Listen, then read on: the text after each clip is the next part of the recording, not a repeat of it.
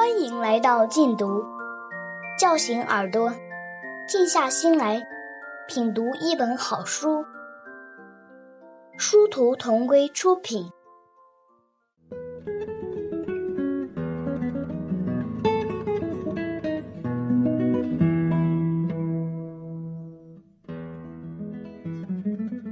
蓝色的海豚岛，美国斯奥台尔著，富定邦义，一部情节跌宕的女孩版《鲁滨逊漂流记》。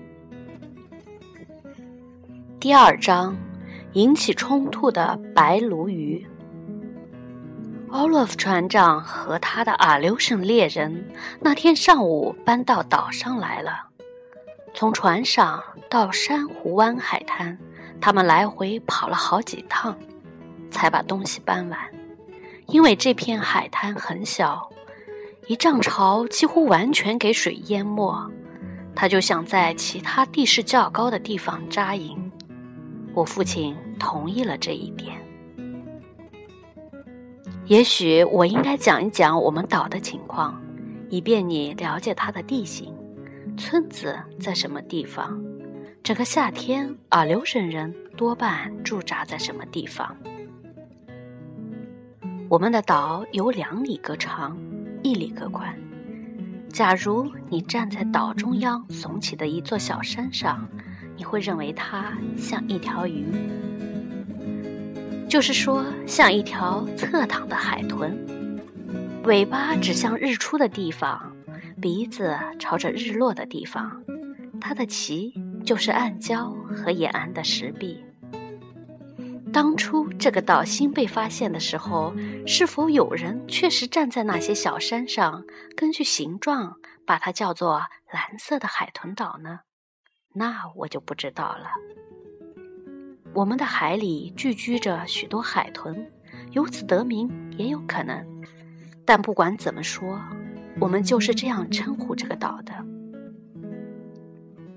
关于我们的岛，我想你首先会注意到的就是风，差不多天天刮风，有时刮西北风，有时刮东风，每隔一些时候刮上一阵南风。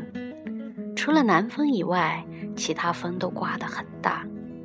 因为这个缘故，这里的山都是光秃秃的。树干低矮盘曲，即使珊瑚湾峡谷中的树木也是如此。卡拉斯阿特村坐落在一座小方山的东边，靠近珊瑚湾，有一眼很好的泉水。村子北边大约半里格远的地方，另外还有一眼泉水。阿留申人的帐篷就搭在那里，那些帐篷用皮子做成。离地很低，阿留申人只得贴着地爬进去。黄昏时刻，我们看得见他们的火光。那天晚上，我父亲警告卡拉斯阿特全村的人，不许到他们营房去串门。这些阿留申人来自最北边的一个国家，他说，他们的生活方式和我们不同。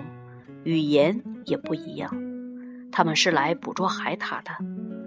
他们分给我们一份猎物，用他们带来的东西抵偿。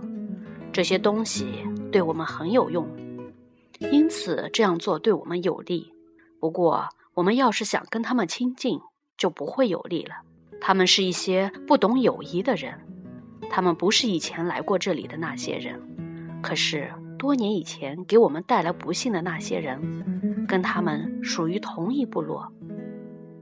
大家都听从了我父亲的话，我们没有到阿留申人营房里去串门，他们也不到我们村里来。这并不是说他们干些什么我们都不知道，他们吃的是什么，怎样烹调的，每天杀死多少海獭，以及别的一些事情，我们都很清楚。因为他们捕猎的时候，我们总有人在峭壁上监视；他们回到营房，我们就有人在峡谷里监视。比如拉莫就曾带来过关于奥洛夫船长的消息。早上，他爬出帐篷，坐在一块岩石上梳他的胡子，一直梳到像鸬鹚的翅膀一样闪闪发亮。拉莫说：“比我大两岁的乌拉帕姐姐收集到的消息特别离奇。她起誓赌咒说，在猎人当中有一个阿留申姑娘，她和那些男人一样穿着皮衣。”乌拉帕说：“戴一顶皮毛帽子，帽子下面却是一直拖到腰部的浓密头发。”谁也不相信乌拉帕的话，人人都觉得猎人不会带个妻子来给自己添麻烦，这种想法是可笑的。那些阿留申人也同样监视着我们的村子，要不然的话，他们就不会知道他们到来不久我们遇到的好运。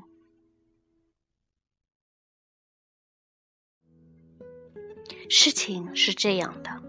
早春时光不是打鱼的好季节，波涛汹涌的海面和冬天的风浪把鱼赶到了深水里。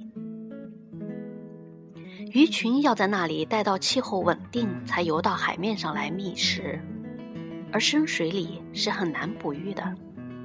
在这期间，村子里的人吃东西很节省，吃的多半是秋天收藏起来的种子。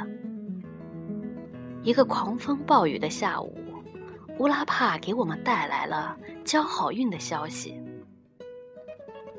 乌拉帕是一个一刻也闲不住的姑娘，她到岛东部的一个峡角上去，想在那里捡一些海贝。回家路上，她刚爬上一个峭壁，就听到背后有一片很大的响声。起初，她不明白这是什么响声。以为是山风穿过岩洞引起的回声，他刚想离开，忽然发现海湾底下有一些银白色的影子，这些影子在动。再一看，原来是一群白鲈鱼，一条条都有他那样大的个儿。这群鲈鱼受到了逆几经的追逐，逆几经捉不到海豹，就来捕食鲈鱼。鲈鱼拼命向岸边游来，想一次逃脱逆几经的追击，只是慌里慌张弄错了水的深度，结果让海水抛上了岩峡角。乌拉帕丢下拾海贝的篮子，赶快往村子里跑。奔到村子里，已经累得上气不接下气，只会朝海岸指指点点。妇女们正在做晚饭，全都停下来。团团围住他，等他开口。一群白鲈鱼，他终于说出了话：“在哪儿？在哪儿？”大家都问。在峡角那儿，有十多条，说不定还不止十多条。乌拉帕的话音未落，我们就朝海岸奔去，巴不得能及时赶到那儿，而鱼还没有奔回海里。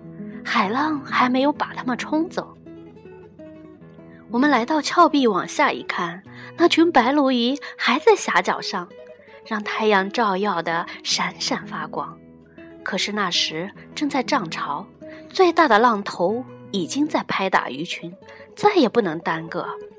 我们把它们一条条拖到潮水达不到的地方，然后，因为它们差不多全都一般大、一般重。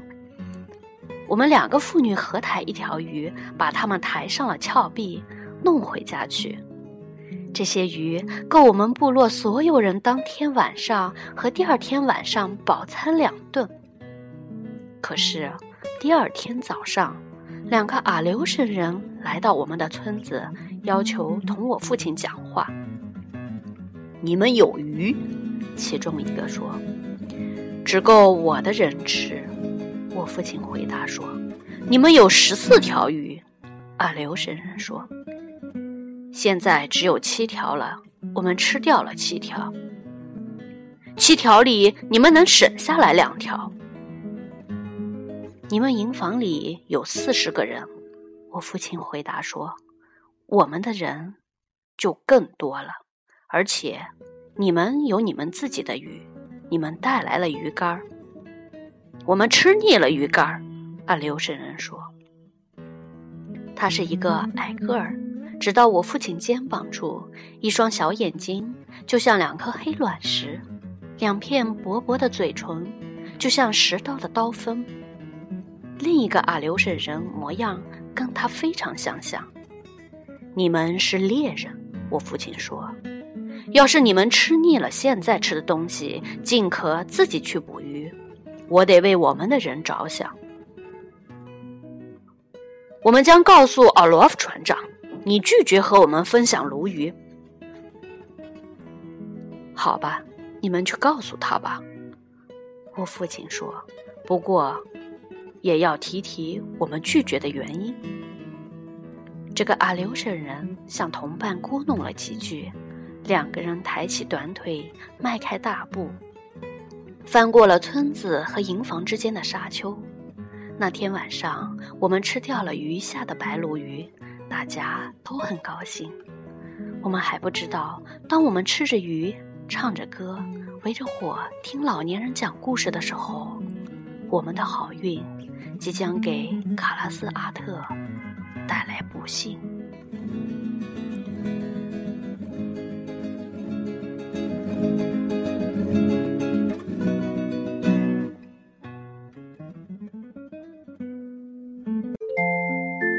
谢收听，下期节目见。